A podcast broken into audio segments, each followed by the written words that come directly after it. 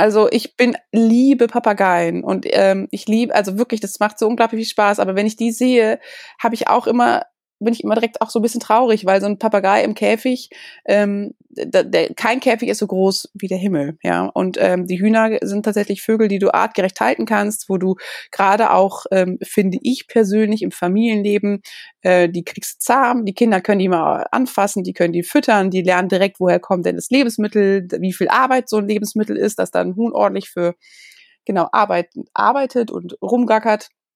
Und ähm, die werden total zahm, die hören auf ihre Namen und das macht total viel Spaß.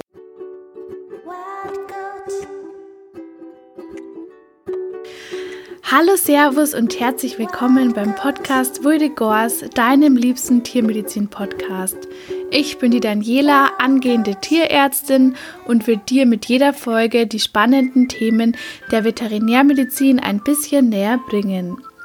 Hier bei mir lernst du die Menschen hinter der Tiermedizin kennen, das Fachliche kommt jedoch nicht zu kurz. Also, wenn du dich für Tiere interessierst, dann bist du hier bestens aufgehoben. Mein heutiger Gast ist die Tierärztin Dr. Antonia Maria Klaus, die vielleicht manche von euch schon von Instagram unter ihrem Namen Hundkatze Klaus kennen. Antonia hat die Zusatzbezeichnung Zier, Zoo und Wildvögel gemacht und arbeitet nun als angestellte Tierärztin in einer modernen Kleintierpraxis in Bonn. Sie ist aber auch selbstständig als leitende Tierärztin bei Taste.com in Deutschland und als beratende Tierärztin bei eierschachteln.de. Zudem betreut sie einen Wald- und Vogelpark und ist Dozentin für artgerechte Hobbyhühnerhaltung. Wir reden über spannende Nebenjobs, ganz viel Federvieh, selbstbestimmtes Arbeiten und die Vereinbarkeit von Familie und Beruf. Ja, und jetzt wünsche ich dir ganz viel Spaß beim Anhören der Folge. Ja, hallo liebe Antonia, mega schön, dass du heute in meinem Podcast zu Gast bist. Ähm, magst du dir vielleicht auch mal ganz kurz vorstellen für alle, die dich noch nicht kennen? Ja, erstmal hallo, liebe Daniela. Vielen Dank, dass ich da sein darf. Ähm, ich finde es ganz schön und ganz spannend. Ähm, genau, ich heiße Antonia Klaus. Ich bin Tierärztin. Ich lebe und arbeite in Bonn ähm, und ich habe eine Zusatzbezeichnung für Zierzoo und Wildvögel. Das heißt, ich arbeite in einer modernen Kleintierpraxis und habe da im Prinzip so ein bisschen meine eigene Sprechstunde mit allem, was da so flattern kann.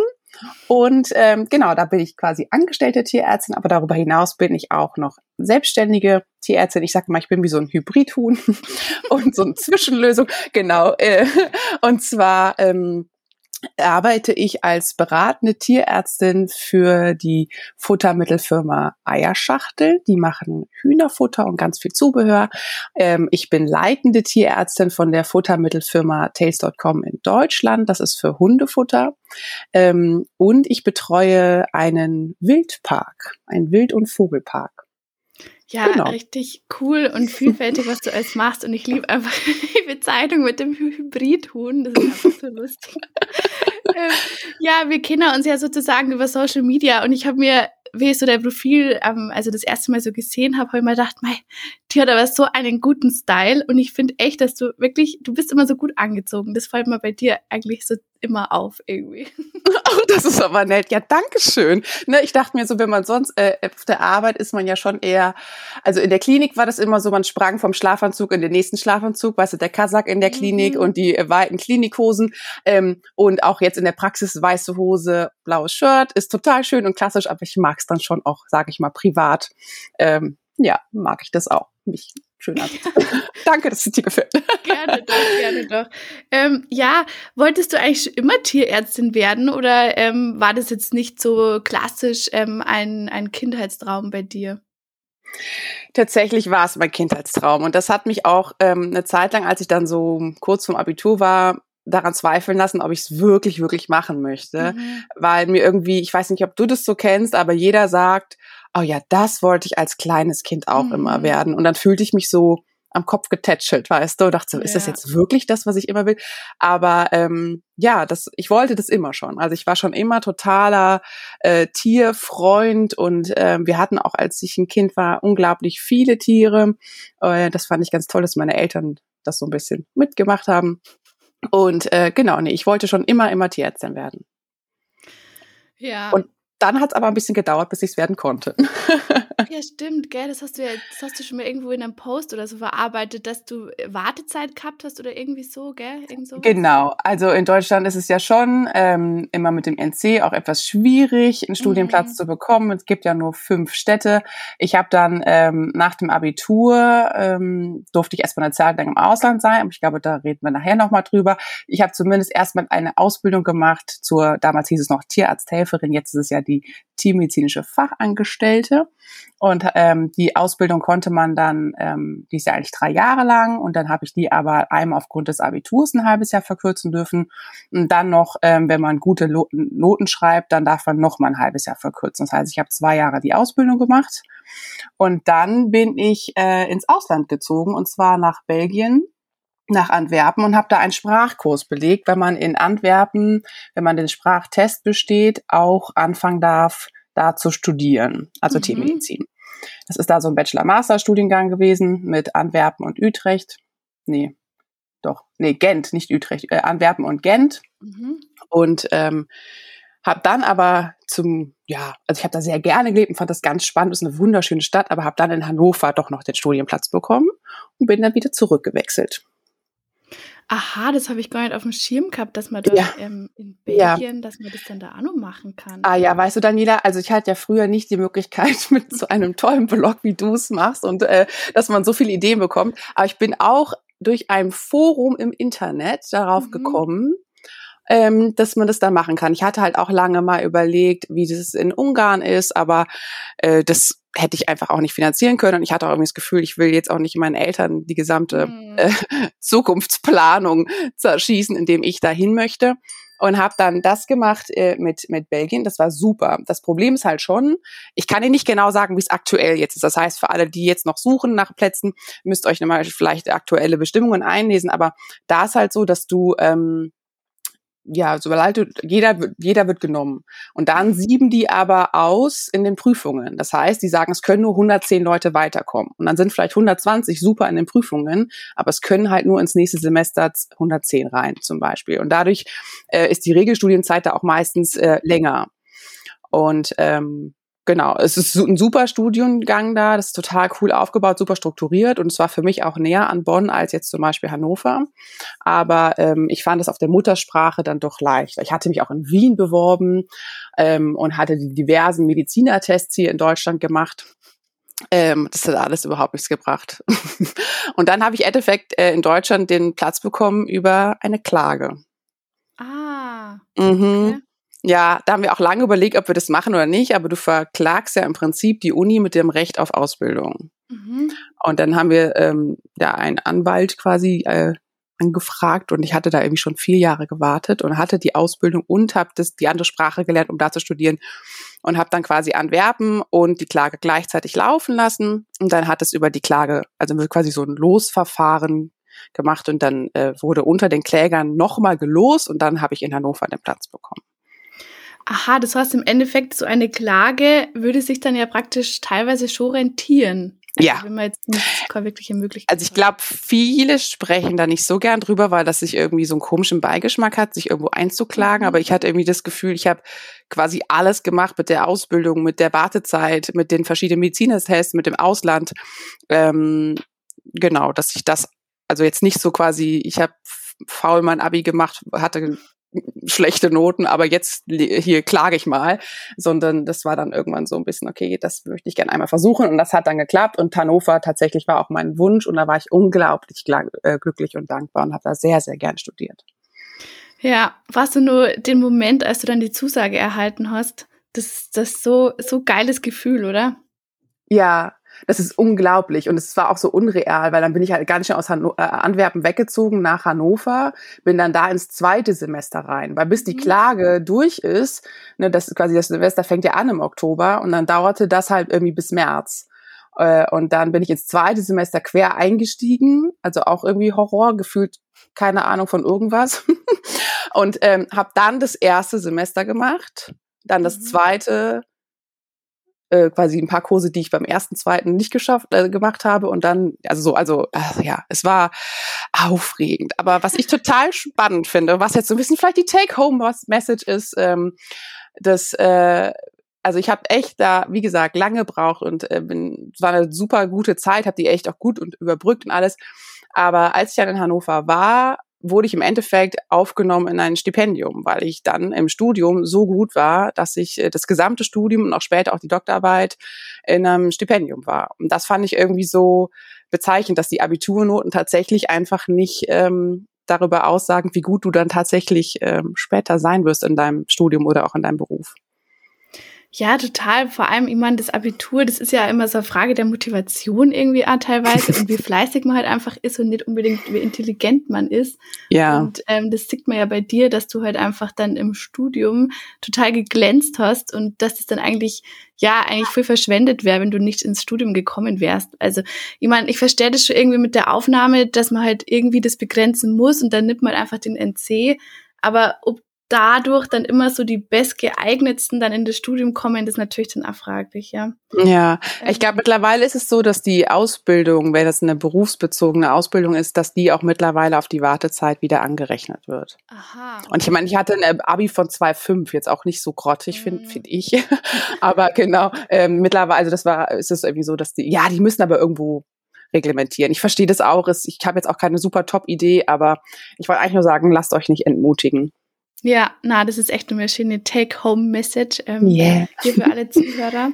ähm, genau, du hast dann praktisch ein Stipendium bekommen für das mhm. Studium und mhm. du hast ja irgendwann mal so einen Insta-Post gemacht, dass du äh, auf Fuerteventura, glaube ich, warst, wenn ich mich jetzt noch richtig entsinne, ähm, so, so Wal- und Delfintouren gemacht hast, oder? Irgendwie so als Tourguide. Genau, das war aber nicht äh, Fuerte, da war ich später mal für die Doktorarbeit, sondern auf den Azoren.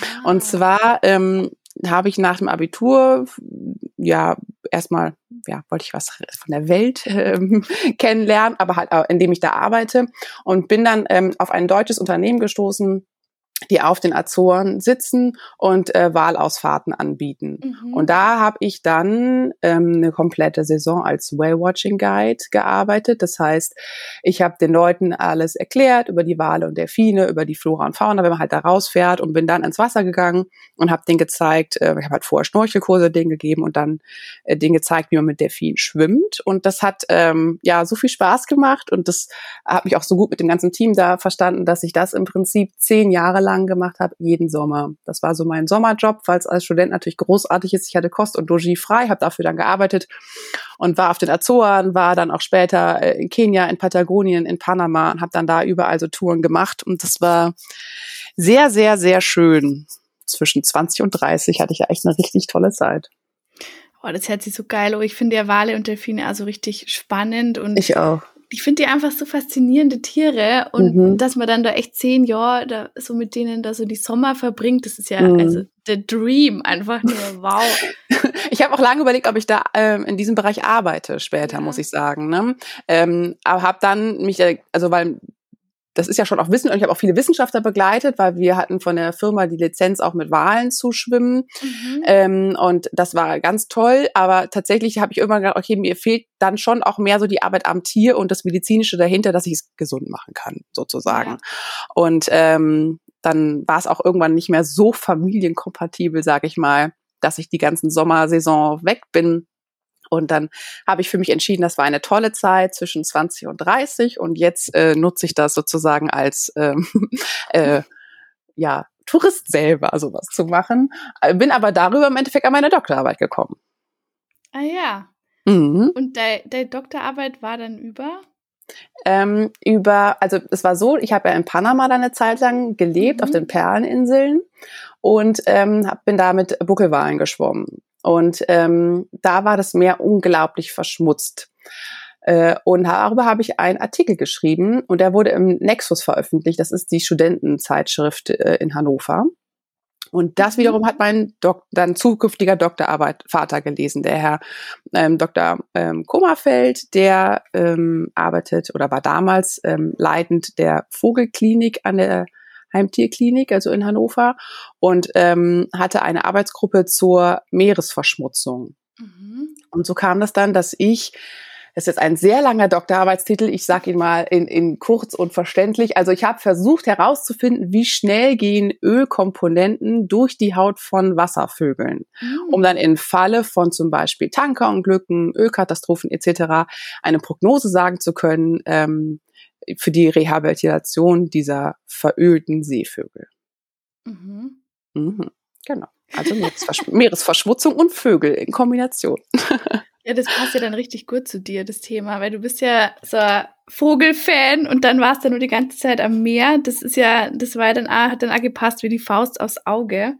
Mhm. Ähm, aber nur mir ganz kurz so aus persönlichem Interesse. Ah, mhm. ähm, du hast ja gesagt, dass, also du hast ja kurz überlegt gehabt, ob du vielleicht irgendwie so beruflich dann später irgendwas machst mit so Meeressäugern. Mhm. Und also falls da jetzt jemand zuhört, der sich das vielleicht auch mal kurz überlegt hat, was gibt's denn da eigentlich so für Möglichkeiten dann? Also äh, wahrscheinlich dann hauptsächlich wissenschaftlich oder man arbeitet in einem Zoo, oder? Recht viel mehr Möglichkeiten gibt's wahrscheinlich. Ne? Genau, und im Zoo wollte ich auf keinen Fall. Also ich ja. kann einen Meeressäuger eingesperrt, also das kann ich gar nicht mehr anschauen. Das mhm. ist, das schneidet mir das Herz. Ähm, nee, das wäre dann sozusagen als, als Guide gewesen, weiterhin als Tourbegleiter. Ne? Und ah. ähm, genau, ne, bei Wissenschaft, ich war ja keine Meeresbiologin mhm. ähm, und deswegen war das, wäre das auch wieder so als Tierärztin, was genau mache ich denn dann da mit den. Wildtieren? Und ähm, weiter als im Tourismusbranche zu arbeiten, ähm, war mir dann quasi als Lebensperspektive nicht ausfüllend genug. Ich war dann, weil du eben Fuerte angesprochen hast, ich war auf Fuerteventura äh, weil ich kurz überlegt hatte, da meine Doktorarbeit zu schreiben, um ähm, da nicht so ein bisschen am Meer zu bleiben, und zwar über Meeresschildkröten. Ah. Da gibt es eine kleine Meeresschildkrötenstation. Und dann hatte ich überlegt, in der Pathologie in Hannover ähm, das Versterben der Schildkröten sozusagen in Kombination mit der Patho und ähm, der Uni ähm, auf den Kanaren. Ähm, mit Gran Canaria wäre das dann, ähm, ja, so eine Kombination zu machen. Also das, ich habe immer so ein bisschen versucht, wie schaffe ich es als Tierärztin mit den Meerestieren zu arbeiten, dass sie nicht in Gefangenschaft sind. Und ja. deswegen kam ich irgendwann zu der Entscheidung, dass ich das lieber als mein Hobby weitermache, aber beruflich mich auf die Praxis dann konzentriere. Ja, voll, weil ansonsten wird's schwierig, gell? Weil wir sollte man sonst Kontakt haben mit den Tieren außer im Zoo direkt. Also ja. Genau, genau. Und ähm, war das dann praktisch für dich schon immer klar, dass du eine Doktorarbeit schreiben willst? Oder hast du dir einmal überlegt, dass du vielleicht, keine Ahnung, keine schreibst oder irgendwie einen Fachtierarzt oder sowas machst? Weil ich glaube, das ist einmal so eine Frage, die man sich halt stellt. Braucht man eine Doktorarbeit und für wen lohnt sich eine Doktorarbeit überhaupt? Ähm, ich habe immer gesagt, ich würde gerne eine Doktorarbeit schreiben, aber nur, wenn mich das Thema wirklich interessiert. Mhm. Weil ähm, das ja schon meistens immer länger dauert, als man es vorher geplant hat und man da so viele Stunden verbringt, dass ich dachte, ich werde sonst einfach irre. Also das, also klar, man kann sich durch Dinge durchbeißen, aber ehrlich gesagt haben wir uns im Studium ja schon durch ganz schön viele Dinge durchgebissen und ähm, Deswegen wollte ich eigentlich, wenn was, was ich äh, irgendwie auch wirklich, wirklich möchte. Und deswegen war das auch so toll, dass dann genau das Angebot von Herrn Dr. Kummerfeld auch einfach kam, weil mich das Thema wirklich bewegt, weil es hoffentlich auch etwas bewirkt. Mhm. Und ähm, das Schöne an der Vogelklinik war, das war in Kombination mit normaler Sprechstundenarbeit. Das heißt, ich habe auch klinisch gelernt, aber nicht so, wie es oft ist, dass du halt quasi in der Klinik angestellt bist und dann bitte irgendwann nachts deine Dissertation mhm. schreibst, sondern ähm, ich war zwei Wochen klinisch ganz normal angestellt. Ähm, äh, habe in der Sprechstunde gearbeitet etc. Äh, auf Station und zwei Wochen im Monat waren für die Doktorarbeit freigestellt. Also es war eine ziemlich coole Kombination das hört sich echt richtig cool an. Und wie, sorry, du willst nur. Nein, nein, nein, alles gut. Ah, okay, und wie lange hast du dann gebraucht für die Doktorarbeit? Also, was kann man sich da so als zeitlichen Rahmen eigentlich so vorstellen? Ich habe vier Jahre geschrieben. Okay. und geforscht. Also ähm, das ist natürlich so, dass ich einmal, ich hatte dann ja, wie ich eben schon erzählte, im, im Studium das ähm, Stipendium, aber ich hatte auch dann ein Stipendium für die Dissertation bekommen. Damit bewirbst du dich einmal ähm, mit deinen normalen Examensnoten, aber halt dann auch tatsächlich mit dem Thema. Und ähm, dadurch hatte ich auch, äh, ich sag mal, Zeit, weil ich wirklich äh, mhm. nicht so den Gelddruck hatte, sondern es wurde komplett einfach finanziert und ich hatte ja auch noch die Stelle an der Klinik. Also es war wirklich eine sehr komfortable Situation und das Thema hat auch Zeit gekostet. Weil die gesamte Methodik noch nicht etabliert war. Ich musste ja die Haut verölen. Das heißt, ich habe erstmal also ich habe ähm, Öle von der Firma Shell bekommen, die tatsächlich mhm. noch ähm, in der Schifffahrt verwendet werden in der Nordsee, weil ich halt auch einfach einen praktischen Bezug haben wollte. Ähm, und dann wollte ich aber auch die Vögel haben, die tatsächlich verölt werden, also nicht jetzt hier eine Taube, sage ich mal. Ähm, und an die Vögel zu kommen, wollte ich aber nicht über einen Tierversuchsantrag machen, sondern ich habe dann frisch verstorbene Wildvögel gesammelt. Und das alleine hat ja schon fast ein Jahr gedauert. Also ich habe Eiderenten, Trottelum und Trauerenten genommen. Das sind die veröltesten Vögel bei uns äh, an der Küste. Und äh, da habe ich dann viel mit der Seehundstation Norden-Norddeich gearbeitet, mit der Uni in Kiel, dass die, wenn die Todfunde hatten oder auf deren Station ein Tier verstorben ist, wurde das quasi sofort an mich geschickt. Und dann habe ich davon die Häute entnommen und das mit dem Öl versetzt. Und das alles zu organisieren, zu etablieren und dann halt, wie finden wir das Öl in diesem Medium unten dann wieder heraus, was durch die Haut gegangen ist, war dann mit der, mit dem Bundesamt für Schifffahrt und Hydrographie in Hamburg mit ah. Gaschromatographie. Also das war wirklich komplex und das war echt, äh, ja, musste ich mich auch einlernen und ähm, erstmal diese ganzen verschiedenen Stationen, mit denen ich da ja zusammengearbeitet habe, organisieren. Deswegen hat das lang gedauert. Ja, ja, das hört sich echt sehr aufwendig. Oh, aber ich finde es irgendwie mega cool. Also so richtig mhm. geile Kombi irgendwie so, so mit der, der Anwendung, dass du dann halt eben die Vögel da so äh, gesammelt hast, beziehungsweise halt das dann organisiert hast, dass die dir gebracht werden oder wie auch immer. Und mhm. dann nur das, das Forschen dazu und zu so einem spannenden Thema. Also das ist schon Cool. Und was ist dann da so rausgekommen ähm, bei deiner Doktorarbeit? Beziehungsweise wurde das dann halt irgendwie, auch, also wurden die Ergebnisse dann auch verwendet so wirklich? Oder, oder wie ist das dann weitergegangen? Also erstmal herausgekommen ist, dass innerhalb von 24 Stunden bei allen Vogelarten, ähm, also ich hatte noch vergleichend dazu mhm. die Stockente als äh, Süß- und Salzwasservogelrepräsentant, äh, ähm, bei allen vier Vogelarten innerhalb von 24 Stunden drei toxische Ölkomponenten durch die Haut gegangen sind. Mhm. Und wenn man sich dann überlegt, 24 Stunden, das sind alles pelagische Vogelarten, also wirklich Hochseevögel, bis man die mal findet, sind meistens mhm. mehr als 24 Stunden. Oder bis man mal einen Leck in so einer Ölpipeline feststellt.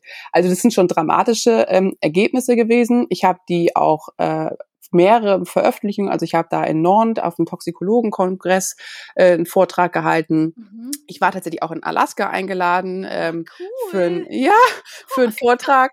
Da war nur leider, da, kurz vorher konnte ich, da muss, also war was passiert privat und da konnte ich dann nicht ah, hin. Okay. Aber ähm, dann habe ich äh, jetzt gerade tatsächlich schreiben wir noch an der Veröffentlichung, weil ja gerade wieder Ölthemen ähm, sehr aktuell sind und auch wieder viele Ölkatastrophen passiert sind. Und ähm, das mache ich mit der Pharmakologie und Toxikologie äh, von der Uni Hannover noch immer zusammen. Also da sind wir immer noch an Veröffentlichung dran. Ähm, weil das halt einfach wirklich einen totalen praktischen Bezug hat auf für die tatsächlich verölten Tiere und so ein bisschen Druck ausübt natürlich auch auf Ölkonzerne. Also als Shell irgendwann gemerkt hat, warum ich also das Öl eigentlich von dem wollte, die Ölproben, dann hatten wir nicht mehr so viel Kommunikationsbasis. ja, aber es ist eine ganze Arbeitsgruppe an der Vogelklinik und ähm, da sind auch noch immer ähm, offene Themen. Also wenn jemand eine Doktorarbeit darüber schreiben möchte, kann er sich da mal melden. Ja, das ist also unbedingt. Das hört sich nämlich dermaßen spannend an. Ähm, und ich hoffe mal, dass das irgendwann dann so ist, dass man da halt einfach ja mehr drauf schaut und dass nicht immer so viele Vögel dadurch irgendwie zu Tode kommen, weil das ist ja schon echt Wahnsinn. Also das muss mhm. echt nicht sein. Ja, und nicht nur Vögel, ne? Das betrifft ja. ja alle Meereslebewesen. Der Vogel ist halt dann so ein Bioindikator, an dem sieht man schnell, dass da irgendwo eine Ölkatastrophe ist. Ja. Ähm, so, Themawechsel. Ja. Du bist ja ähm, praktisch bei der Praxis Waldmann, Dr. Mhm. Waldmann angestellt. Mhm. Ähm, ja, das hast du ja vorher eh schon kurz erwähnt, aber magst du da vielleicht mal ganz kurz so dein, deine Aufgabenbereiche und dein, dein Arbeitsalltag ähm, ja, erzählen, wie das so ausschaut bei dir? Genau, also genau, ich bin ähm, beim Dr. Weidmann angestellt. Wir sind äh, insgesamt vier Tierärztinnen, Ärzte äh, und ähm, mein Chef ist Facharzt ähm, für Kleintiere. Das heißt, wir haben äh, ganz viele Hunde und Katzen, aber ähm, auch viele Heimtiere und ähm, ja durch mich auch relativ viele Vögel und Reptilien, weil die Vogelklinik in Hannover also gehört ja zur Heimtierklinik. Das heißt, du machst auf Station und im Notdienst ja auch die Heimtiere und die Reptilien mit. Mhm. Und äh, Schildkröten sind so ein bisschen meine Leidenschaft und ähm, genau dadurch haben wir auch einiges in Reptilien. Ich genau, ich bin äh, da fahre in die Praxis, das ist netterweise nicht so weit von mir. Äh, ich darf meinen Hund Nando mitnehmen und dann habe ich ganz normal Sprechstunde und OPs. Und genau. Das genau, und du machst Spaß. dann praktisch eher, also machst du dann praktisch Hunde und Katzen auch mal so ab und zu oder? Genau. Ja. Auf jeden Fall. Also klar, ne, ähm, wenn da Termine vergeben werden, ähm, das machen die Helferinnen ganz am, am Empfang. Ähm, da habe ich genauso auch Hunde und Katzen. Ähm, und das macht mir auch super, super viel Spaß. Das mache ich total gerne. Ähm, aber ja, ich mache doch recht viel von den Vögeln, dass es manchmal nicht mehr so viel Platz ist für Hunde und Katzen. Aber äh, ich mache das sehr gerne. Wir sind auch eine Cat-Friendly Klinik und ich habe auch diese katzenfreundlich äh, Tierärztin zu, ähm, Zertifikat letztens noch gemacht. Also ich, äh, ja, ich mag das total gerne. Aber ich sage immer so ein bisschen bei Hund und Katze bin ich, glaube ich, so die Hausärztin. Und dann, wenn es so ins Eingemachte geht, ähm, kann ich immer schön mit meinem Chef mich noch äh, rückversichern. Also das finde ich eh ganz, ganz wichtig und toll, wenn man so zu mehreren Tierärzten ist, dass man sich ähm, gegenseitig unterstützt, Fragen stellen kann. Und ähm, das ist auch eine ganz tolle Arbeitsatmosphäre, weil ich ja mich nie blöd fühlen muss, wenn ich was nachfrage. Ich ja. finde, wir haben so einen weit gefassten Beruf, ähm, da kann man sich immer mal auch austauschen und das ist auch total wichtig. Ja, und ich finde, der, der Chef, der wirkt voll sympathisch, weil da war doch mal der Karim bei euch mhm. in der Praxis, gell, mit seiner Katze. Und dann habe ich mir gedacht, ach ja, der wirkt ja so irgendwie so ruhig und hat irgendwie mhm. so angenehme Ausstrahlung. Also kein Wunder, dass der irgendwie dann mit Katzen so gut kann, weil wenn der da so ruhig immer ist, das ist natürlich dann super und angenehm für die Kätzchen, wenn es dann so aufgeregt sind, ja. Total, ja, das fand ich auch ähm, ja ganz toll und war auch mit ein Grund, weswegen ich äh, mich sehr gefreut habe, dass es in dieser Praxis dann klappt mit dem Angestellten-Dasein, weil ich es äh, ganz schlimm finde, ähm, wenn man sich nicht traut, was zu fragen. Ich sage immer, das ist so wie, als hätte ich ein weißes T-Shirt an und esse dann irgendwie Nudeln mit Tomatensauce und darf auf gar keinen Fall kleckern und natürlich kleckert man dann aufs weiße T-Shirt. Und wenn man weiß, ja. man darf nichts nachfragen, man muss es alles super gut können, dann bin ich so angespannt, dass man es dann erstmal schon mal nicht gut kann. Aber wenn man ja. erstmal so für die Einarbeitungsphase jemanden hat, mit dem man alles besprechen darf, das ist toll. So, sorry. Mein Computer hat geklingelt. Das ist hier alles vernetzt miteinander.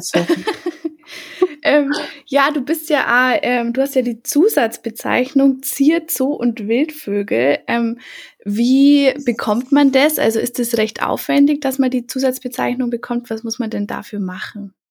Genau, die Zusatzbezeichnung ähm, dafür, die muss man beantragen, wenn du mhm. anfängst in einer Einrichtung zu arbeiten, die weiterbildungsermächtigt ist. Und das ist die Tierärztliche Hochschule, ja. Und dann habe ich das quasi damals bei der Kammer angemeldet, dass ich mich jetzt sozusagen, äh, dass ich das machen möchte. Und da musst du für die Zusatzbezeichnung mindestens zwei Jahre in dieser in diesem Fachbereich tätig sein. Und darüber musst du halt auch äh, so ein, es gibt so einen Katalog, welche Leistung, also was, was für operative Eingriffe du zum Beispiel, was für internistische Fälle, also das musst du quasi sammeln das ist dann aber tatsächlich von Kammerbereich zu Kammerbereich verschieden. Bei mir war das so, dass ich dann ja auch den Kammerbereich gewechselt habe von Tierärztekammer Niedersachsen zur Tierärztekammer Nordrhein. Das war dann so ein bisschen, als ich dann nach Bonn gezogen bin und dann quasi hier lebte, ähm, äh, musste ich halt so einmal mich nach den aktuellen Bestimmungen ähm, einlesen. Aber genau, da steht dann genau drin, welche, wie viele Fälle, wie viele ausführliche Berichte musst du dann schreiben, mit Röntgenbildern, mit kurz gefassten Berichten, alles dazu. Und dann wird das alles an die Kammer geschickt. Ähm, zusammen mit deinen Fortbildungsstunden. Du musst dich halt in dem Bereich auch explizit dann einfach diese ATF-Stunden gesammelt haben. Und dann gibt's darüber dann eine Prüfung. Und dann hat man die Berechtigung, diese Zusatzbezeichnung zu ähm, verwenden oder zu tragen und äh, muss sich aber auch dann im Jahr immer mit so einer ganz bestimmten Anzahl an ATF-Stunden, die spezifisch für dieses Fachgebiet dann sind, auch immer weiterbilden, dass man die weitertragen darf, die Bezeichnung. Okay, und praktisch die Zusatzbezeichnung ist dann so eine Vorstufe vom Fachtierarzt, oder? Ja, okay. Genau, genau. Der Fachtierarzt wären vier Jahre, die Zusatzbezeichnung sind zwei Jahre. Der Fachtierarzt ist dann auch nochmal mit einem anderen Leitungskatalog natürlich verbunden, mit äh, einer größeren Anzahl an Fortbildungsstunden, die du gemacht haben musst. Genau. Okay, und ähm, wäre dann praktisch der Fachtierarzt irgendwann nur mehr eine Option für dich oder bist du jetzt eigentlich zufrieden mit der Zusatzbezeichnung? Ähm, ich bin damit zufrieden. Ich habe da auch letztens tatsächlich noch drüber nachgedacht. Ich mhm. weiß jetzt gar nicht genau, weil ähm, für die Zusatz, also ich habe ja die Doktorarbeit vier Jahre geschrieben, war aber klinisch tätig nur etwas mehr als zwei Jahre an der Uni in Hannover. Mhm. Und deswegen konnte ich da auch nur die Zusatzbezeichnung machen. Und jetzt bin ich ja quasi bei keinem angestellt, der mich weiterbildet im Bereich ah. der Vögel. Deswegen ja, weiß ich gar nicht. Also ich glaube, es gibt so äh, Ausnahmen, dass wenn du so und so viele Jahre mit diesen Tierarten deine Sprechstunde gemacht hast, dass das dann so gildet wie eine. ähm, aber das, das weiß ich gar nicht. Und ich habe auch erstmal, ich hatte so viel Prüfung in meinem Leben. Ich habe jetzt, also mir reicht die Zusatzbezeichnung. ja, ja, konnte ich viel verstehen. Na, ich habe nur irgendwann mal die so Podcast-Folge angehört vom, vom Malek und, und der äh, Melissa ähm, mhm. Zeug. Und die haben dann all über den Fachtierarzt geredet und da ich, also ich wusste ja gar nicht, dass zum Beispiel so wenig Fachtierärzte für Heimtiere und sowas gibt, irgendwie nur 30 oder so? Ja, ja, total. Und bei, ja, ja, ja, und bei Vögeln auch. Also auch die Zusatzbezeichnung im Facharzt. Ich glaube, in, in, in hier zur Tierärztekammer Nordrhein, das kann man ja immer im Grünen Heinrich nachlesen. Ich glaube, wir sind drei oder vier klinisch praktizierende Tierärzte überhaupt mit dieser Zusatzbezeichnung in ganz Nordrhein-Westfalen. Also das ist ähm, wirklich super wenig und das ist auch manchmal schwierig, weil ich ja auch bei manchen Dingen überweise oder wenn ich selber im Urlaub bin oder so, dann ist es schon manchmal schwierig, weil es da nur wenige gibt. Ja, Reptilien, Heimtiere, das gibt ganz wenig nur. Mhm. Ja, eben. Und dann denke ich mir, ah, wie soll man denn deinen Fachtierarzt machen, wenn du halt praktisch äh, in keiner Praxis arbeitest, wo noch jemand so dich ausbildet, dann geht's ja eigentlich fast gar nicht. Also, Ganz genau. Und das ist total schwierig. Und ähm, deswegen glaube ich, gibt es irgendwie diese Klausel, wenn du so und so viele Jahre Sprechstunde hattest, aber das müsste ich nochmal nachlesen, das mhm. weiß ich nicht. Und das ist wieder auch dann total kammerabhängig, also. Ja, also mal wieder sehr kompliziert. Ein bisschen, ja. ja. Ähm, du bist ja nicht nur in der Praxis, sondern das hast du ja vorher schon gesagt bei der Vorstellung, dass du halt auch nur äh, auf mehreren Hochzeiten tanzt. Du bist ja dann nur bei Tails, äh, bei Eierschachteln und du bist nur Dozentin für Hobbyhühnerhaltung. Ähm, wie bist du eigentlich so dazu gekommen und brauchst du das irgendwie dann nur mal so ein bisschen so als Ausgleich zur Praxis oder ja, wieso hast du das eigentlich als so angefangen? Ja, ich bin da so ein bisschen reingeschlittert. Nein, also es war so, ähm, tatsächlich ähm, schreibe ich ja auf Hundkatze Klaus über meinen Alltag als Tierärztin. Mhm. Und eine PR-Agentur hatte mich gefunden, sag ich mal so, die halt eine leitende Tierärztin für Tails.com gesucht haben und die haben sich dann in der Praxis gemeldet. Das fand ich auch einen sehr cleveren äh, Schachzug, ähm, weil dadurch wussten auch meine Chefs das ähm, und haben das sozusagen auch abgesegnet, ne? weil ich finde es einfach fürs Arbeitsverhältnis und ähm, ja, einfach immer ja. schön, wenn man ähm, ja, das natürlich auch offen alles bespricht. Äh, genau, nee, und ähm, da haben die halt angefragt ähm, von Tails.com und dann hatte ich mehrere Gespräche, musste so ein paar Artikel schon mal für die schreiben, dass sie so ein bisschen sehen, wie ich bin, musste ein paar Videos schon mal vordrehen.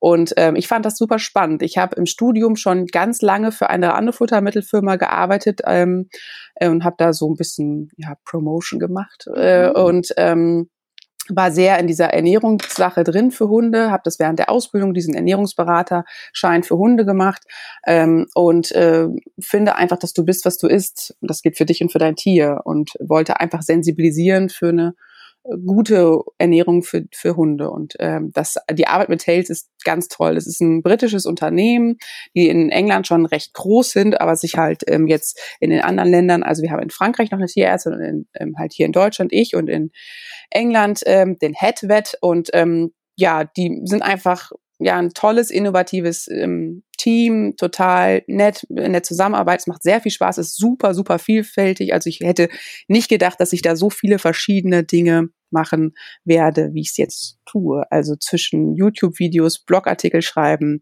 dann ähm, haben wir ganz viele ähm, Charity-Organisationen und mit denen wir zusammenarbeiten, Interviews in der Pressewoche und so. Also das ist Radio-Interviews, also ganz verrückt, was man da alles so machen kann. Und ähm, da ich äh, nur an drei Tagen in der Praxis bin, ähm, weil sich das bei mir im Familienleben einfach durch Corona einfach so ein bisschen etabliert hatte, ähm, ja, hatte ich dann auch sozusagen noch Kapazitäten, das mit Tails.com zu machen und finde es einen wunderbaren Ausgleich, wie du selber sagtest, zur praktischen Tätigkeit auch ähm, sowas zu machen, mit dem Schreiben, ähm, über Tiere schreiben und reden, das äh, finde ich ganz toll. Und Genau, dann kam das mit Tails und ähm, dann wurde ich angefragt vom TWI, das ist das Tierwissenschaftliche Institut, ob ich ähm, einen Vortrag halten könnte oder eine Vortragsreihe machen könnte als Dozentin für ähm, artgerechte Hobbyhühnerhaltung, weil die diese Hobbyhühnerhaltung halt unglaublich zugenommen hat mhm. und ähm, da sehr, sehr viel Informationsbedarf bestand. Und ähm, das kann man auch von zu Hause machen, weil das Online-Vorträge sind. Also das war auch sehr familienfreundlich und die sind am Wochenende, deswegen ging das dann auch. Ja, und so kam es dann jetzt noch zu der Kooperation mit äh, Eierschachteln, dass ich halt da auch so ein bisschen ähm, die einfach berate, ne, bei, bei Beiträgen, ähm, ja, einfach nochmal medizinische Fakts, so ein bisschen Fakten dazu beitragen kann. Und dadurch, dass ich selber Hühner habe, auch sozusagen das Futter nochmal aus zwei Aspekten und das Zubehör beachten kann. Einmal als Tierärztin, aber auch als tatsächlich äh, Tierbesitzerin. Und so kam das. Ja, ich finde, wenn man dich so auf Instagram verfolgt, dann hat man irgendwie so das Gefühl, dass bei dir das alles so, so ein stimmiges Gesamtkonzept ist. Also irgendwie die, die Praxis mit deinen Schildkröten und dann die Vorträge mit die Hühner und weil du ja selber, du hast da wie drei Hühner oder vier irgendwie so. Ich sage immer, das variiert zwischen drei und fünf. Ist ja echt immer ein bisschen schrecklich. Also ich glaube, da können einige ja. Hühnerbesitzer zustimmen, aber da ist ja schon immer mal ein Habicht, ein Fuchs oder irgendwas anderes. Das macht mich auch manchmal etwas fertig. Aber ja, also ich habe eine kleine Gruppe, sag ich mal. Hobby einfach. Mhm. Ja, und du lebst es einfach so und, und man merkt einfach, wie sehr du deine Hühner liebst. Und ich finde das einfach immer so süß und ich verfolge das also gern und ich denke da immer irgendwie so an die wilden Hühner, weil das habe ich früher als Kind immer auch geschaut, diese, diese Serie. Und ich finde einfach, ja, Hühner sind schon irgendwie cool. Und mittlerweile hat ja so ziemlich jeder irgendwie wieder so ein paar Hühner im Garten, gell? Also diese Hobbyhühnerhaltung ist schon am Beben, sag ich mal. Ja, und ich muss dir ganz ehrlich sagen, das ist fast der, der einzige Vogel, den du artgerecht halten kannst. Mhm. Also ich bin liebe Papageien und ähm, ich liebe, also wirklich, das macht so unglaublich viel Spaß. Aber wenn ich die sehe, habe ich auch immer bin ich immer direkt auch so ein bisschen traurig, weil so ein Papagei im Käfig, ähm, der, der, kein Käfig ist so groß wie der Himmel, ja. Und ähm, die Hühner sind tatsächlich Vögel, die du artgerecht halten kannst, wo du gerade auch, ähm, finde ich persönlich, im Familienleben, äh, die kriegst du zahm, die Kinder können die mal anfassen, die können die füttern, die lernen direkt, woher kommt denn das Lebensmittel, wie viel Arbeit so ein Lebensmittel ist, dass dann ein Huhn ordentlich für genau Arbeit, arbeitet und rumgackert.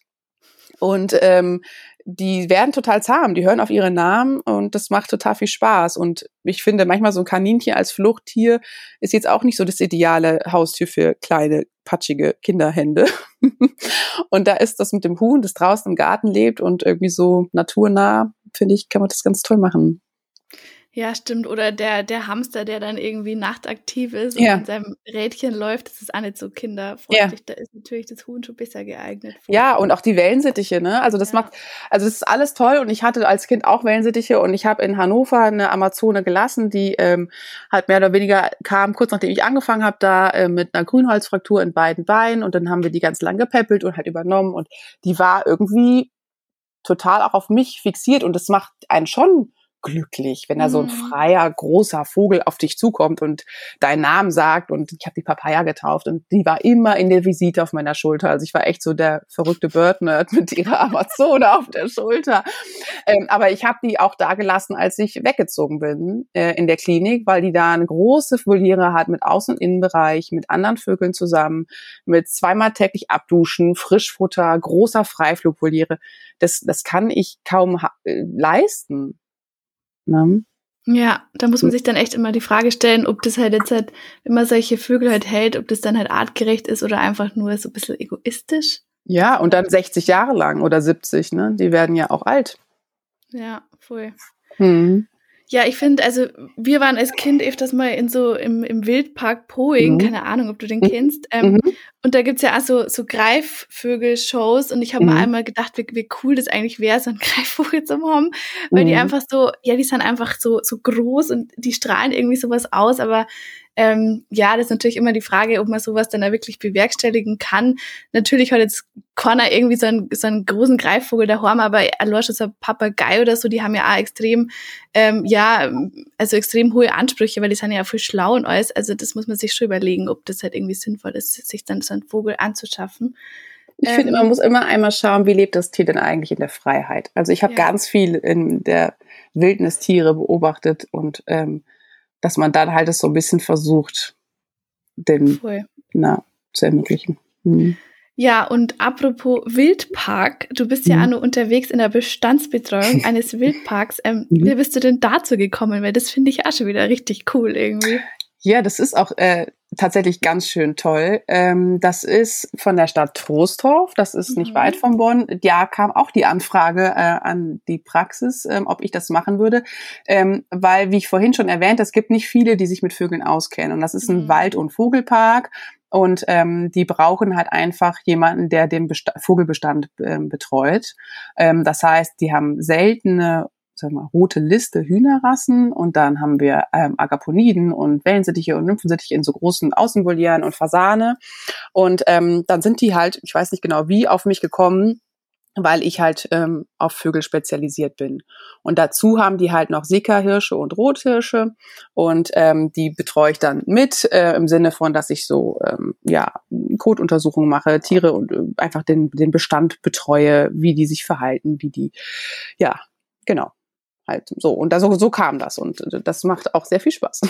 Aber das ist ja zum Beispiel auch was, was jetzt nicht fünfmal die Woche ist. Ne? Da gibt's halt Impftermine, gibt's Wurmkuren, da gibt es ähm, ja ganz genau, wenn Einzeltiere erkranken, ähm, so, sowas. Aber deswegen passt das auch noch mit ins Konzept, was ich so mache. Ja, und das macht sehr viel Spaß. Ja, das glaube ich. Ja, an sich ist Bestandsbetreuung eh cool, wenn man dann einfach so planbare Termine hat, gell? Und dann kann man sich das da ganz gut einrichten und dann hast du halt einfach mal deinen Vormittag oder Nachmittag, wie auch immer, wo du das machst und dann erst wieder in, keine Ahnung, welchem Rhythmus ist denn das? Vier Wochen, fünf Wochen? Genau, also ne, die Impfungen ähm, äh, sind halt je nachdem, was du halt impfst, ne, zweimal im Jahr oder was. Ähm, und dann die Wurmkuren bzw. die Kotuntersuchungen machen wir halt auch zweimal im Jahr. Und dann halt natürlich, wenn ein Tier akut erkrankt ist, das kannst du dann nicht so gut planen, aber dann kommen die auch mal in die Praxis. Weil ich stehe dann ja auch, ähm, wenn ich dann da auf der Weide stehe, habe ich auch nicht äh, alles dabei sozusagen. Mhm. Ähm, und dann versuchen wir das so zu timen. Und genau, das ist eine schöne Arbeit, weil die Tiere da ja auch so, ich sag mal, versucht, so frei wie möglich zu leben. Ja. Und was ganz anderes als äh, mit einem Besitzer im Gespräch zu sein, muss man ja schon auch sagen. Ne? Du hast ja nicht so einen einzelnen Besitzer dann für ein Tier, sondern mhm. das Tier lebt frei und du behandelst es.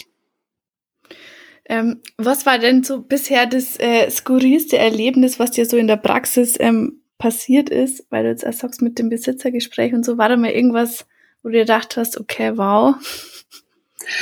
Oh ja, also ich wurde auch letztens, äh, habe ich ein Video gedreht für Tales.com ähm, über die lustigsten Momente als mhm. Tierärztin und ich muss sagen, ich fand es ganz schwierig, weil ich immer nur so traurige, schreckliche Geschichten oh. im Kopf oh. habe. Ja, weil ich aber auch, ich weiß auch nicht, ob das dann so ein bisschen auch mit äh, Vögeln zusammenhängt und Reptilien. Ähm, dass da einfach immer noch so wahnsinnig viel falsch gemacht wird in der Haltung. Mhm.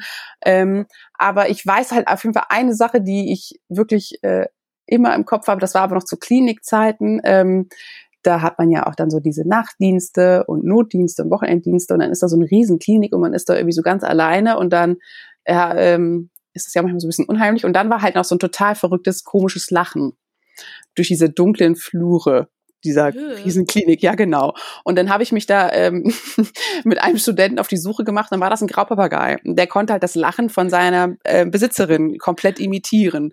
Und dann war es halt sau witzig und total, äh, ja, wir waren erleichtert und haben mitgelacht, ne? Aber das war was, was ich einfach echt, ähm, genau, das war, das war sehr witzig. Oh Gott, ja, das hört sich mhm. echt ziemlich furchteinflößend an. Ja, zum Glück war es dann nur der Papagei und nicht irgendein Psycho. ja, genau. Ähm, ja, dann ist nur eine Frage reingekommen über Instagram an dich. Ähm, äh, welche Hühnergeschichte du denn zu erzählen hast mit einem Happy End? Oh, ähm, ach, da gibt es viele schöne. Also einfach im Sinne von, von einer Liegenot, wo das Huhn, das sich da wirklich quält, dass das Ei dann doch gelegt wird. Oder ähm, ich hatte auch eine Henne, die hatte schon echt lange chronische Probleme mit der Atmung und dann habe ich da so einen, ich sag mal, eher seltenen Keim nachgewiesen und konnte den gut behandeln mit einer Antibiose, die darauf halt sensibel war. Und dann ging es dir echt nach so einer langen Zeit dann wieder richtig gut. Das war total schön. Oder auch dann so, was ich immer sehr beeindruckend finde, sind Kropfverstopfungen, wo die Tiere ja wirklich am vollen Futternapf sozusagen verhungern, weil einfach ähm, sich etwas im Kropf festgesetzt hat. Und wenn du dann so eine Kropf-OP machst und da wirklich Unmengen an Sachen rausholst und mhm. ähm, danach kann das Huhn wieder fressen und ähm, dem geht's dann halt total schnell wieder richtig gut. Ähm, das sind so sehr schöne Geschichten. Ja.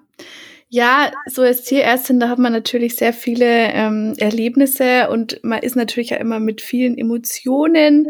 Ähm, also der Job ist mit vielen Emotionen verbunden und du hast auch irgendwann mal so einen Post drüber gemacht, glaube ich, oder eine Story, ich weiß gerade gar nicht mehr genau, ähm, dass du halt einfach in deiner Arbeit halt täglich so, so vielen verschiedenen Gefühlen halt einfach ausgesetzt bist und ähm, ja, so geht's ja jeden wahrscheinlich, der halt eben in der Praxis arbeitet. Und ähm, ja, wie gehst du denn so mit den ganzen Gefühlen da um? Hast du da so ja bestimmte Strategien entwickelt oder oder wie ist das bei dir?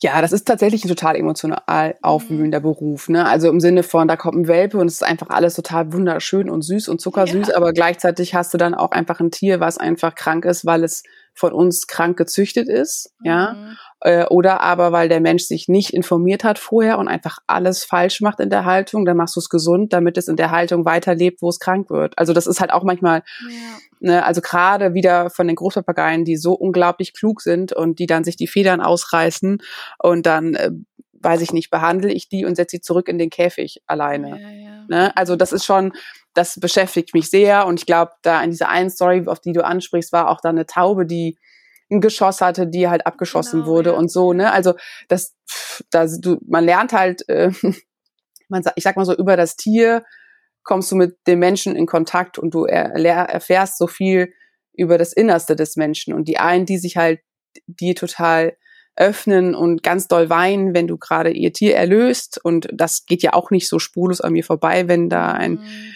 großer gestandener Mann unglaublich weint und gleichzeitig siehst du dann die Tiermisshandlung oder die Tiervernachlässigung oder die Tierquälerei. Also mir hilft tatsächlich darüber zu reden, mhm. ne, wie in so vielen anderen Bereichen, ne? also wirklich austauschen und drüber reden. Also ich rede da sehr viel mit meinen Kolleginnen und Kollegen drüber, die das dann ja in dem Moment genauso miterleben, weil das ja noch was anderes ist, wenn ich das dann zu Hause zum Beispiel erzähle. Ähm, was ich aber auch viel tue, aber ähm, dann war derjenige nicht mit in der Situation. Also wir reden einfach als Kollegen viel und dann erzähle ich es zu Hause und ähm, ja, dann muss man schon so ein bisschen lernen, das zu verpacken. Also in der Ausbildung zum Beispiel, das hat mich erstmal dann schon auch erstmal nochmal stärker getroffen. Ne? Also da habe ich alles aufgesaugt wie so ein Schwamm und irgendwann muss man ja schon auch ein bisschen lernen, professionell damit umzugehen, dass es dich nicht auffrisst. Aber ich wollte auch nie so abstumpfen, dass ich halt so sage, ja, jetzt habe ich halt hier wieder einen eingeschläfert. So weiß ich nicht. Das ist, ja, ja. ich wollte immer, das ist für mich, dann weiß ich nicht, die hundertste Euthanasie, aber für den Menschen die erste. Und das wollte ich immer ähm, beibehalten. Und deswegen fand ich es immer total, also schon gut, dass ich selber Tierbesitzerin bin. Und wenn meine Tiere was haben, dann bin ich immer völlig keine Tierärztin mehr. Dann gehe ich zu meinen Kollegen, dann kann ich nicht mehr denken. Und dass man das nicht vergisst, dann, dass ich äh, selber gelernte Helferin bin und aber auch Tierärztin bin, dass ich halt dann mich versuche, auch in die Leute hineinversetzen aus den jeweiligen Bereichen. Und ähm, genau, und dann versuche so eine Balance finden zwischen nicht zu nah an sich heranlassen, aber trotzdem empathisch bleiben. Ja, und einfach halt drüber reden, gell, das ist, glaube ich, mhm. ein guter Hinweis. Und stundenlange Spaziergänge mit meinem Hund durch den Wald. ja, so Waldspaziergänge sind echt immer mega schön. Das, das Waldbaden, das hat schon was. Das muss man schon mhm. sagen.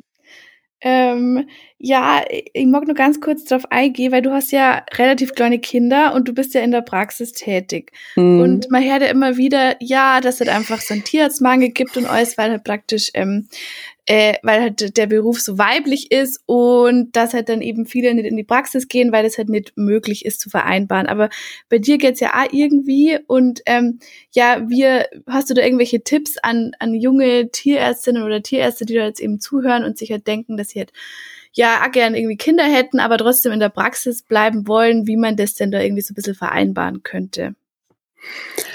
Ach ja, das ist auch was, worüber ich super viel oder wir hier zu Hause viel über nachgedacht haben. Mhm wie wir das machen, weil die Kinder ja nur eine kurze Zeit klein sind und ich das auch unglaublich genieße.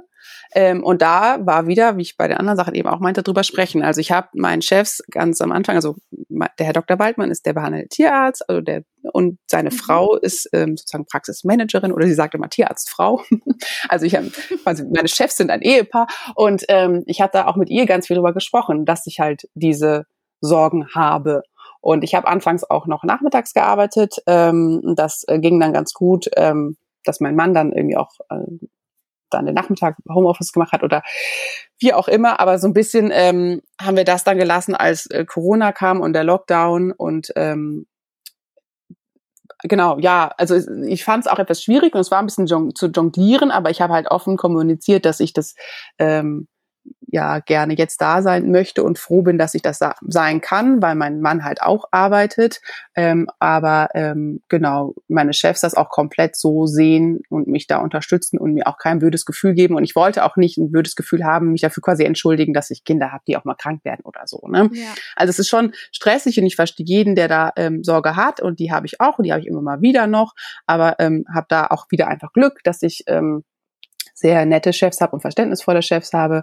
Und durch ja die drei Tage in der Praxis das ja auch dann wirklich gut geht und durch diese anderen Jobs das finanziell halt auch klappt, weil die anderen Jobs sind ja zeitlich flexibel. Die teile ich mir mhm. ein, wann ich das mache. Die Praxis ist ja fix eine Uhrzeit, ne? Und da wir haben auch eine Terminsprechstunde. Ähm, und genau. Und für mich geht es in dieser Kombination sehr gut, dass ich halt beides habe, dass ich von zu Hause arbeiten kann, aber auch in der Praxis und in der Praxis das dann bespreche, ähm, ja, wie das, dass ich da Sorgen habe oder so und ähm, die das dann verstehen aber dann auch noch mein Mann, der halt auch mithelfen kann. Also ja, da kommen schon so ein paar Dinge immer zusammen.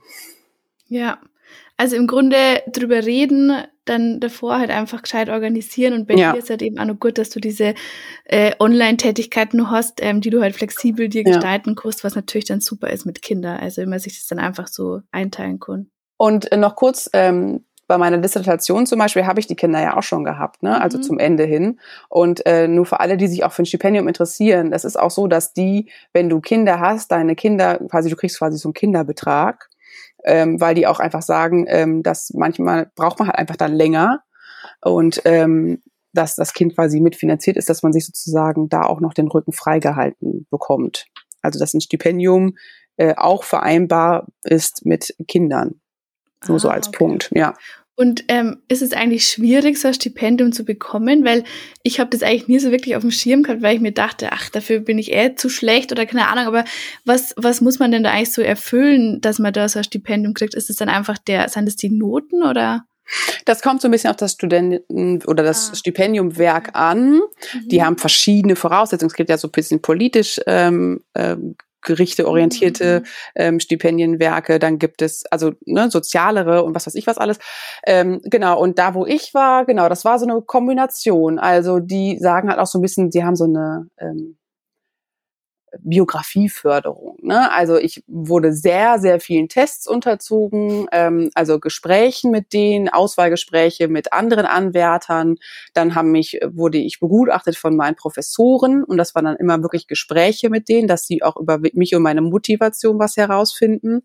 Ähm, dann natürlich meine Noten. Dann, ja, war das Genau, das waren so ganz, ganz viele Dinge. Also es war schon sehr aufwendig. Mhm. Ich war an so einem Infoabend und ähm, weil ich halt auch einfach, ich möchte mich irgendwie noch finanzieren und ähm, du, kennst es selber, das Studium ist so zeitumfassend, ja. dass so ein richtiger Job, den man irgendwie dreimal die Woche macht, ähm, fast nicht zu schaffen ist. Und dann habe ich es einfach mal versucht und dann hat das geklappt. Und ja, aber es war schon aufwendig und ich war natürlich auch dann nervös und so. Mhm. Aber dann, äh, genau. Und bei der ähm, Promotionsförderung ist es dann so, dass ähm, wenn du einmal in der Grundförderung warst, hast du, haben die ja quasi diese ganzen Tests mit dir schon gemacht. Das heißt, da musste ich die nicht nochmal machen diese Persönlichkeitstests und so, aber halt dann ein Exposé, warum diese Doktorarbeit förderungswürdig ist und dann natürlich die Examensnoten. Und man kann sich auch ranken lassen, also dass du quasi so eine Einstufung hast und ich gehörte dann irgendwie zu, mit meinem Examen zu den, ich glaube, besten drei Prozent des Semesters oder so. Und das ist dann ja auch nochmal was, was in Relation setzt, weil unser Notendurchschnitt ist ja nochmal was anderes als ein BWLer-Notendurchschnitt vom Examen. Ja, und wenn du dich aber dann in Relation zu deinem Semester setzt, dann können die das nochmal besser einschätzen, was deine Noten aussagen. Ah, okay, okay. Ja, dann nur mir der Hinweis an der Stelle ähm, an alle, schaut mal, ob es irgendwo ein gutes Stipendium gibt und dann bewertet es euch doch einfach mal. Ja. Weil irgendwie, finde ich, denkt man da an nicht so wirklich drüber, dass es sowas gibt. Also ich habe das irgendwie nie so wirklich auf dem Schirm gehabt, aber das ist sicher eine gute Möglichkeit. Ja, Hochbegabtenförderung, wenn man das hört, denkt man ja erstmal, oh Gott, also ich ja schon mal gar nicht. Ne?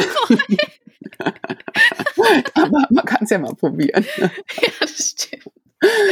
Ähm, ja, wir sind ja schon ziemlich so am Ende vom ähm, Gespräch.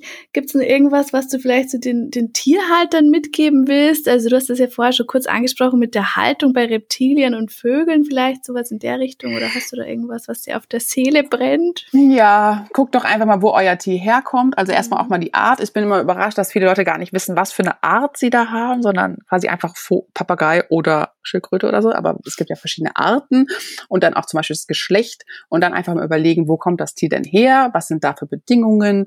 Und was frisst es denn da eigentlich? Und dann gucken, wie man das, äh, am besten auch vorher, ähm, äh, wie man das sozusagen zu Hause dem Tier ähm, ermöglichen kann.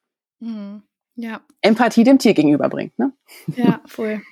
Ja, weil das Tier ist ja das ganze Leben dann bei einem. Das hast du, glaube ich, einmal in so einem Post gehabt, gell? Mhm. Genau. Ja, ja, wir begleiten die ihr ganzes Leben. Ne? Mhm. Das stimmt. Ähm, so, jetzt hat, kommen die kurzen, netten, persönlichen Fragen am Schluss. Und wir legen jetzt auch gleich los mit äh, der Frage, was denn dein Lieblingsessen aus der Kindheit ist. Nudelauflauf und Eis mit Sahne. Und die Sahne ist dann so ein bisschen gefroren am Eis und wird so ein bisschen fest. Ich weiß nicht, ob du das oh, kennst. Das ist voll lecker. Das ist echt geil. Oh, oh mein Gott. Oh Gott, die braucht jetzt echt Eis. ähm, was ist denn dein Lieblingstier? Mm, also am faszinierendsten finde ich den Pottwal. Mhm. Ähm, aber ach Gott, das ist immer so schwierig. Das ich habe früher immer in diese Freundebücher geschrieben, alle, außer ja. Spinnen.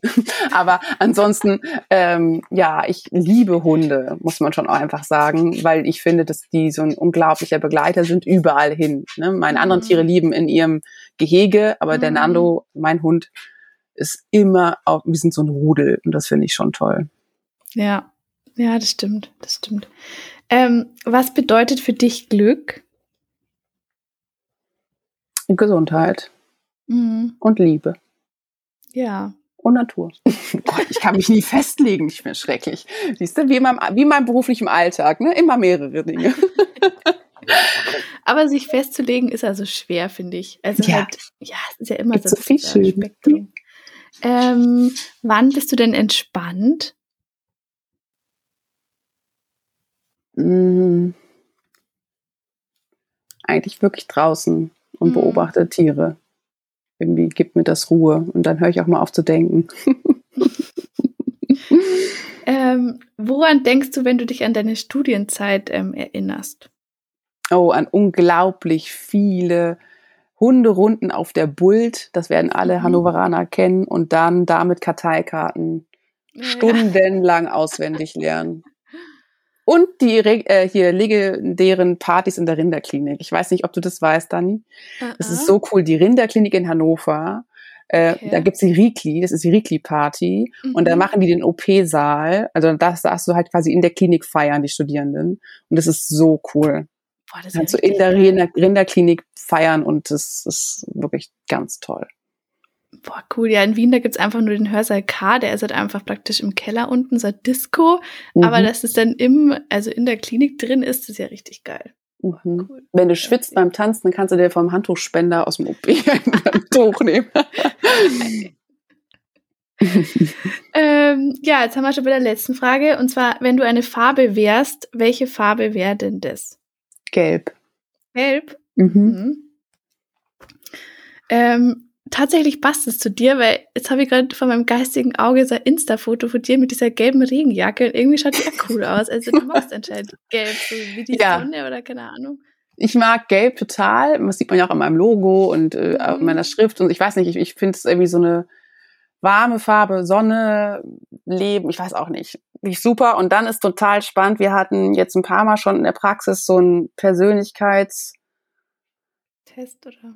Training, Test mhm. mit so einem Coach und äh, Menschen können in Farben eingeteilt werden. Ich weiß nicht, ob du das wusstest. Und es ist total mhm. spannend, wenn du die Farbe deines Kollegen kennst, dann kannst du auch manchmal besser, weil jede Farbe ist halt auch ein bisschen mit Charaktereigenschaften assoziiert. Mhm.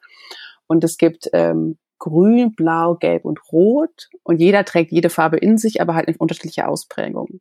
Und ich war sowas von gelb auch da. Also das war ganz spannend. Jetzt könnt ihr euch da alle mal einlesen. Das ist total cool, vor allem als teambildende Maßnahmen. Ja, aber das ist ja echt total cool, dass ihr das da in der Praxis macht und so. Also ja, das, voll. Das ist ja, ja, nicht normal. Also, das, also ja. leider. Also ja, ja, das ist ganz ja. toll. Ja, ja, aber weil auch einfach das, das ist ganz wichtig, dass man als Team gut harmoniert. Mhm. Also wirklich, das, es ist ja wirklich so viel drumherum neben der normalen, einfach, wenn man das Tier auf den Tisch impfen, ne? Aber das ist, dass man da sich gemeinsam ähm, an einem Strang zieht und das ist ja ganz toll. Ja, voll cool. Na, also die Praxis, die hört sich echt sehr sympathisch, oder wo du bist. Also muss man schon, muss man schon sagen.